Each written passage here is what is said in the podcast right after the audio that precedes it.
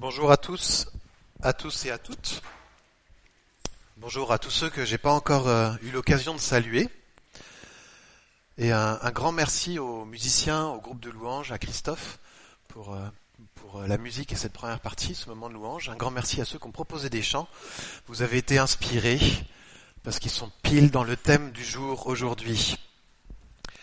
Euh, juste quelques mots. Notre pasteur Jean-Marc Piou est pas là ce matin. Il prêche dans une autre église de l'agglomération. On peut aussi penser à lui. Euh, voilà. Le thème qu'on va aborder aujourd'hui, c'est l'église en chantier. Pour ceux qui nous rejoignent ce matin, euh, ce message s'inscrit dans une série sur toute l'année sur le thème Être ensemble, une église pour aujourd'hui, avec comme sous-titre Une église pour qui Une église pour quoi? C'est ce que vous voyez ici euh, sur les murs de notre église. Et j'en profite aussi pour remercier ceux qui ont décoré l'église pour Noël avec euh, toute euh, cette décoration euh, magnifique. Un grand merci. Donc depuis septembre, on a eu euh, plusieurs messages sur ce thème de l'église, avec notamment euh, une méditation sur le, sur le psaume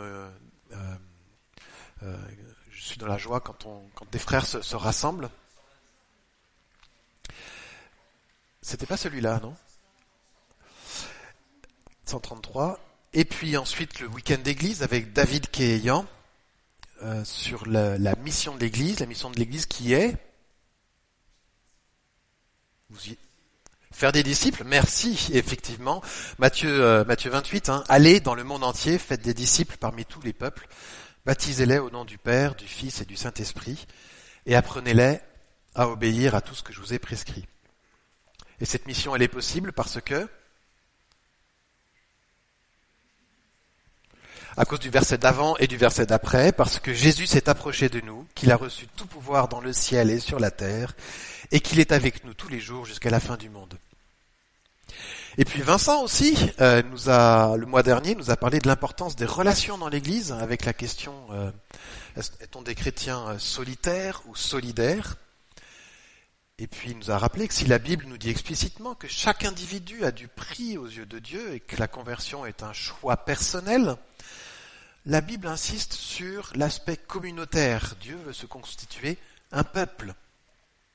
En effet, la personne humaine est à la fois un individu et un être social. En d'autres mots, nous sommes définis certes par notre caractère, nos pensées, etc., mais aussi par nos relations. Qu'est-ce que ça change? Ça veut dire qu'on ne peut pas être un chrétien tout seul, et c'est en vivant concrètement au sein de l'Église que l'on peut que l'on comprend comment se comporter en chrétien. Voilà, ça c'est pour l'introduction. On va revenir au thème du jour, une Église en chantier. Alors pourquoi ce titre? Eh bien, je vous invite tout de suite à ouvrir vos Bibles dans 1 Corinthiens au chapitre 3 à partir du verset 9. 1 Corinthiens au chapitre 3 à partir du verset 9. Donc c'est Paul qui écrit à l'église de Corinthe. Car nous travaillons ensemble au service de Dieu, et vous, vous êtes le champ qu'il cultive. Ou encore, vous êtes l'édifice qu'il construit. Conformément à la mission que Dieu dans sa grâce m'a confiée, j'ai posé chez vous le fondement comme un sage architecte. À présent, quelqu'un d'autre bâtit sur ce fondement. Seulement, que chacun prenne garde à la manière dont il bâtit. Pour ce qui est du fondement, nul ne peut en poser un autre que celui qui est déjà en place, c'est-à-dire Jésus-Christ. Or, on peut bâtir sur ce fondement avec de l'or, de l'argent, des pierres précieuses, ou du bois, du chaume, ou du torchis de paille. Mais le jour du jugement montrera clairement la qualité de l'œuvre de chacun et la rendra évidente. En effet, ce jour sera comme un feu qui éprouvera l'œuvre de chacun pour en révéler la nature. Si la construction édifiée sur le fondement résiste à l'épreuve, son auteur recevra son salaire. Mais si elle est consumée, il en subira les conséquences. Lui personnellement sera sauvé, mais tout juste, comme un homme qui réussit à échapper au feu. Ne savez-vous pas que vous êtes le temple de Dieu et que l'Esprit de Dieu habite en vous?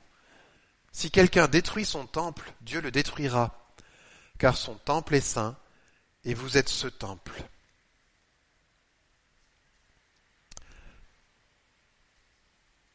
Je m'arrête ici dans ma lecture. Et je vais d'abord commencer par donner quelques éléments de contexte.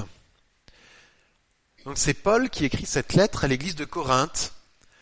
Et cette lettre est principalement pour résoudre tout un tas de, problèmes dans, dans lesquels l'église de Corinthe était empêtrée. En particulier, les Corinthiens étaient divisés entre eux, en tension. Et dans ce passage, Paul rappelle quelques fondamentaux. Il rappelle premièrement, dans les versets qui précèdent ma lecture et au verset 10, il rappelle donc que travailler pour Dieu est toujours une grâce, toujours, conformément à la mission que Dieu m'a donnée dans sa grâce. C'est un service pour Dieu, effectué par la grâce de Dieu, avec les dons qu'il donne. Paul met ici en garde contre d'autres motivations peut en citer, par exemple l'honneur, la reconnaissance, etc., et contre le fait de s'appuyer sur d'autres ressources que Dieu. Ensuite, Paul dit que l'Église est en cours de construction. Dieu l'a construit, mais elle n'est pas finie, au verset 9 et au verset 10. Qu'est-ce que ça veut dire? Il me semble qu'il faut bien garder en tête ici qu'il y a une grande différence entre un bâtiment en construction et un édifice qui est achevé, qui est fini. On peut avoir des attentes idéalistes au sujet de l'Église, au sujet des chrétiens qui la composent.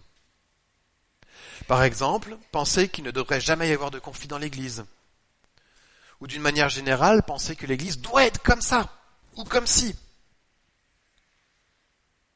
Ou alors, mais c'est la même pièce, l'autre face de la même pièce. On peut avoir été déçu par l'Église, avoir vécu des moments désagréables, voire douloureux en Église. Quelques-uns parmi nous ont vécu des choses comme ça. Paul nous ramène sur terre ici. Oui, l'Église n'est pas finie. Oui, l'Église n'est pas encore parfaite. Le théologien allemand Dietrich Bonhoeffer, bien connu pour sa résistance pendant la Seconde Guerre mondiale, déclare à ce sujet que notre déception concernant l'Église locale est positive. Pourquoi? Parce qu'elle met un terme à nos faux espoirs de perfection.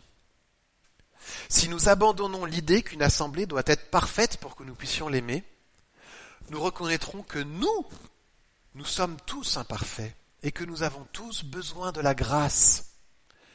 Et c'est ça la grâce, le point de départ de la vraie communauté. En fait, le Nouveau Testament ne dit pas autre chose. La lecture de cet épître en particulier, comme bien d'autres dans le Nouveau Testament, nous apprend que les églises, déjà à cette époque, étaient imparfaites. Certaines d'entre elles reçoivent de sérieux avertissements. Corinthe en particulier cumule des problèmes de division, on en a parlé, mais aussi de mœurs, de fautes doctrines, etc., etc., etc. La clé ici est de se rappeler que toujours l'Église est composée de pécheurs, mais de pécheurs rachetés, et que c'est la grâce qui nous rassemble.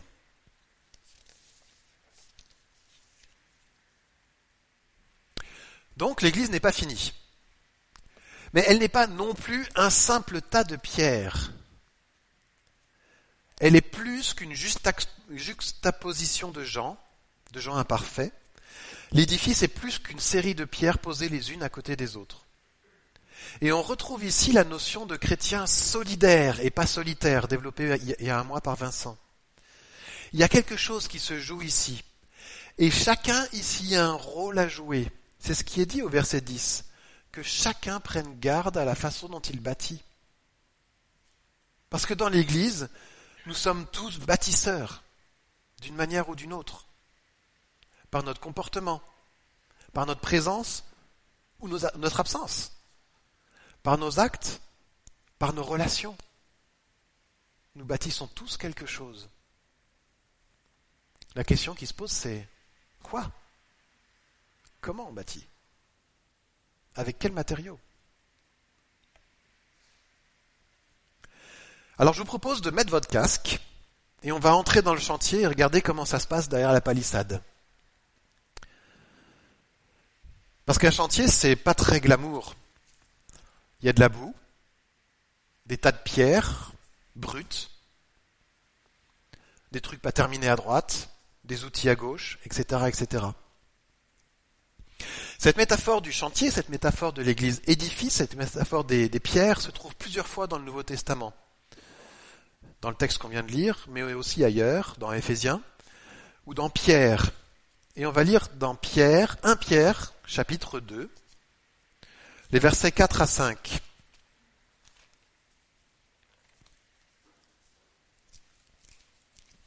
« 1 Pierre, chapitre 2, les versets 4 à 5.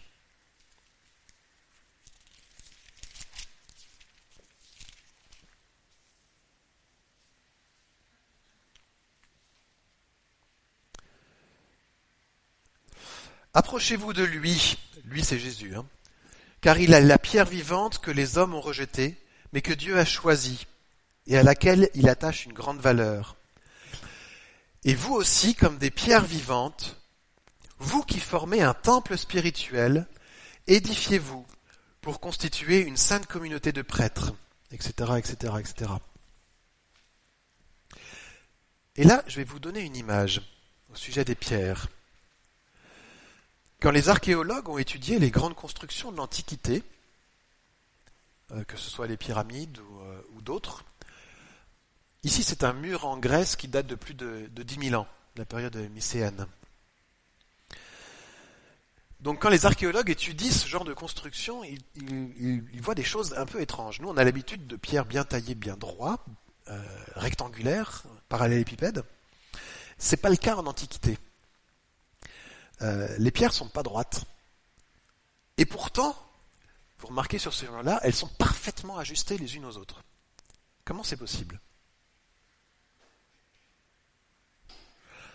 Eh bien, les maçons de l'époque les taillaient, et une des techniques utilisées pour que ça s'ajuste de cette manière-là, c'est qu'ils faisaient passer une corde souple, enduite de silice, entre les pierres, pour les user de façon à ce qu'elles s'usent de la même façon des deux côtés et après elle s'ajustait complètement. De cette façon, la pierre usait les aspérités des cordes en épousant la forme des pierres jusqu'à ce qu'elles s'emboîtent parfaitement les unes dans les autres. Et en bonus, c'est que ces aspérités-là faisaient que la construction tenait encore mieux. En tant que pierre vivante, puisque nous sommes des pierres vivantes, c'est comme ça que l'apôtre Pierre euh, nous qualifie dans son épître, je pense que c'est une bonne illustration de ce que nous sommes amenés à vivre en Église. C'est pas forcément agréable de frotter les uns aux autres. Ça peut être douloureux de racler, de râper, de raboter les aspérités de nos caractères, ou de devoir se couper de nos mauvaises habitudes. Mais c'est le moyen qu'a choisi Dieu pour nous intégrer à l'édifice qu'il construit. La vie communautaire avec tout ce que ça comporte. La transparence, la redevabilité, le pardon, la confession des péchés, le côté famille de l'Église. Et le Nouveau Testament insiste énormément sur ce point-là on trouve dans le Nouveau Testament plus d'une cinquantaine de versets sur les relations entre chrétiens avec l'expression les uns les autres. En voici quelques-uns. Aimez-vous les uns les autres. En Jean 13, chapitre 34. Exercez l'hospitalité les uns envers les autres. Consolez-vous les uns les autres confessez vos péchés les uns aux autres et priez les uns pour les autres. Saluez-vous les uns les autres. Soumettez-vous les uns aux autres. Portez les fardeaux les uns des autres. Veillons les uns sur les autres. J'en ai raté un, non? Supportez-vous les uns les autres. Édifiez-vous les uns les autres etc., etc. Il y en a plus d'une cinquantaine, hein. là c'est juste une petite sélection. J'ai été trop vite. Finalement, c'est en se frottant les uns aux autres qu'on développe le fruit de l'esprit. L'amour, la joie, la patience, la bonté, la persévérance, la douceur, la foi, la maîtrise de soi. Et ça, ça porte un nom. Ça s'appelle la sanctification.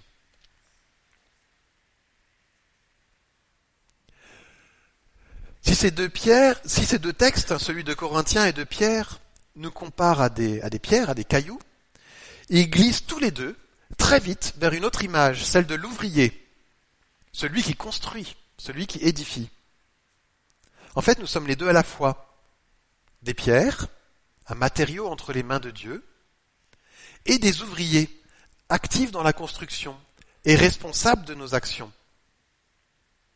Mais toujours serviteurs de Dieu, hein, et par grâce. Hein. On n'oublie pas l'introduction qu'a fait Paul au, au début du texte. Sans ouvriers, le chantier n'avance pas. Et si l'Église est le lieu de la sanctification, elle est aussi le lieu où chacun peut et doit mettre ses dons au service de Dieu et de la communauté. Parce que nous avons tous besoin les uns des autres. Parce que tous sont importants aux yeux de Dieu. Sur un chantier, il y a plein de métiers différents, des compétences différentes. Il y a des maçons, des plombiers, des plaquistes, des électriciens, des charpentiers, etc., etc., etc. Et ils dépendent tous les uns des autres. Le charpentier ne peut pas construire sa charpente sans que le maçon ait déjà construit les murs. Ils doivent travailler ensemble en bonne harmonie, en s'attendant les uns les autres. Dans l'Église, c'est pareil. Il y a différentes sortes de dons. Mais tous participent à la construction. Et ce texte est clair, Dieu vous invite à participer à son œuvre.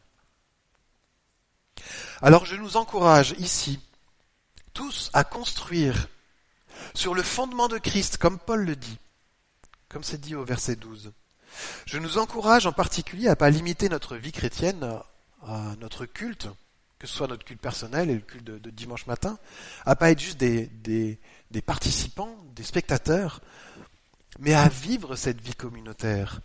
Et sous tous ces aspects, à la fois en tant que pierre en train d'être taillée, pour ma propre sanctification, mais aussi en tant qu'ouvrier de Dieu pour la sanctification des autres, pour l'édification de son Église. Ne restons pas des pierres oubliées au bord du chemin. Les petits groupes, comme les groupes de maison, sont un bon endroit pour vivre cet aspect de la vie communautaire. Ça tombe bien, les groupes de maison se réunissent cette semaine précisément pour approfondir ce thème. Rapprochez-vous des responsables pour venir dans ces groupes si vous le souhaitez. Alors la sanctification des autres, oui, mais c'est pas seulement ça. C'est pas parce que l'église ici est comparée à un chantier qu'elle est interdite au public. Au contraire, rappelez-vous mon introduction, la mission de l'église est et reste d'aller jusqu'au bout du monde et de faire des disciples. C'est-à-dire, d'une certaine manière, de poser chez tous le fondement d'une nouvelle vie, Jésus-Christ. Et cette mission fait pleinement partie du chantier. Apporter de nouvelles pierres, embaucher de nouveaux ouvriers et qualifier ces ouvriers-là pour la suite.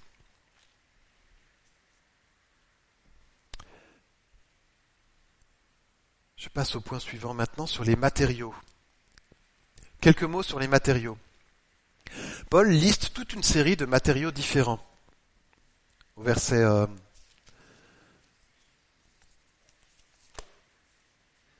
au verset 12. Et comme dans l'histoire des trois petits cochons, il y a des matériaux qui sont un peu plus adaptés que d'autres. Il me semble ici que la clé pour comprendre ces versets, c'est la perspective éternelle. Est-ce que ce que je dis, ce que je fais, ce que j'apporte dans l'Église a une portée éternelle?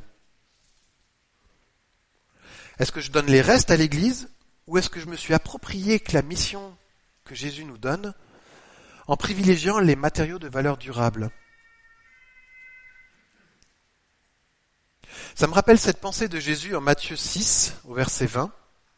Amassez-vous plutôt des trésors dans le ciel, où il n'y a ni rouille, ni mythe qui ronge, ni cambrioleur qui perce les murs pour voler, Ou la même idée en Colossiens 3.2, attachez-vous aux réalités d'en haut et non à celles de la terre.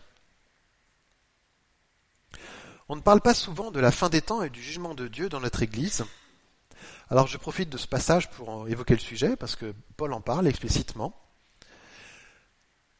Et il commence à dire que c'est un avertissement pour chacun, et que chacun devra répondre de ses actes, au verset 13 et au verset 15. Comme quoi, même dans un passage qui invite, qui encourage à travailler ensemble, à vivre le collectif, la Bible sait aussi reconnaître la responsabilité individuelle de chacun. Oui, un jour nous paraîtrons devant Dieu et nous aurons à répondre de nos actes. Et le texte décrit plusieurs cas. Pour les croyants d'abord, enfin, pour ceux qui s'inscrivent dans le projet de construction de Dieu, au verset 14 et 15, Paul ne remet pas en cause le salut des chrétiens, mais certains sont récompensés alors que d'autres sont tout juste sauvés. C'est peut-être difficile à entendre, difficile à comprendre, surtout dans une culture égalitaire euh, comme, euh, comme, en France. Et pourtant, il y a plein d'autres passages de la Bible qui, qui évoquent cette réalité-là, qui parlent de récompense, comme la parabole des talents, ou les êtres aux églises dans l'Apocalypse. Et puis, il y a le cas de ceux qui détruisent l'Église, au verset 17. Déjà, on peut noter que Paul n'est pas un naïf. Oui, il y a des gens qui détruisent l'Église. Oui, ça existe. Quelquefois même au sein de l'Église. Alors c'est une réalité pour l'Église persécutée. Hein. Christophe l'a évoqué tout à l'heure. Mais ça peut l'être aussi pour nous.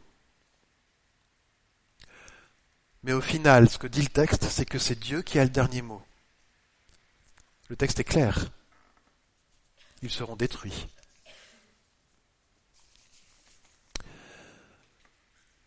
Henri Briand a écrit au sujet de ce texte, et je le cite, Ce n'est pas une exagération de dire que l'œuvre principale de Dieu et de Christ dans notre monde actuel est la construction de l'Église. C'est l'œuvre principale de Dieu et de Christ dans notre monde actuel. Dans la mesure où je contribue à cet ouvrage, j'entre dans le plan de Dieu et dans l'œuvre de Dieu. Tout ce que je fais en dehors de ce projet n'a pas de valeur éternelle. Tout ce que je fais en dehors de ce projet n'a pas de valeur éternelle. Sans doute existe-t-il énormément de manières différentes de participer à l'édification de l'Église de Christ. Et Dieu donne aux membres des dons variés à l'infini en vue de son accomplissement. L'avertissement est pourtant d'une grande actualité. Ce que je fais de ma vie, est-ce une réelle contribution à cette œuvre de Christ L'investissement de mon temps, de mon argent, de mon énergie est-il placé dans les valeurs éternelles? Que chacun de nous prenne garde.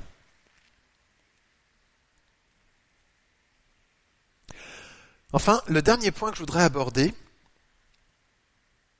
c'est celui-ci. Paul nous dit au verset 9 que l'Église est le projet de Dieu. Ce n'est pas une création humaine. Il rappelle au verset 11 que Christ est le fondement de l'Église, et au verset 16, il nous dit que l'Esprit Saint y habite. Par ces trois versets, Paul signale que toute la Trinité est à l'œuvre dans l'Église. C'est le lieu où Dieu est à l'œuvre dans toute sa personne. En conclusion, que retenir de tout ça? D'abord que l'Église n'est pas terminée et qu'il ne faut donc pas s'étonner si vous ne trouvez pas l'Église parfaite. C'est avant tout une école de la grâce. Ensuite, que Dieu nous invite à participer à la construction pour notre sanctification, pour celle des autres, et aussi pour l'annonce de l'Évangile. Et enfin que nous sommes responsables devant Dieu de cette mission. Et finalement, que l'Église est le projet de Dieu.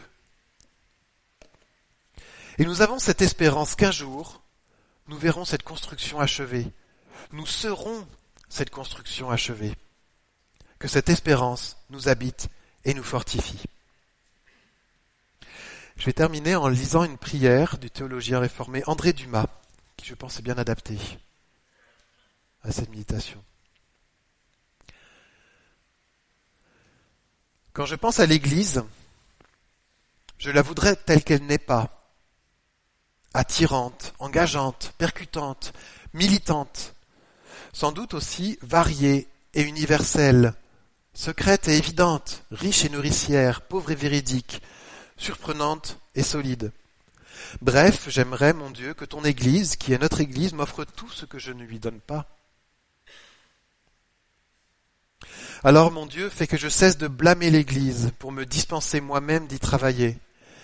Fais que je cesse de lorgner ses déficiences par le trou de la serrure pour me protéger moi-même de franchir sa porte.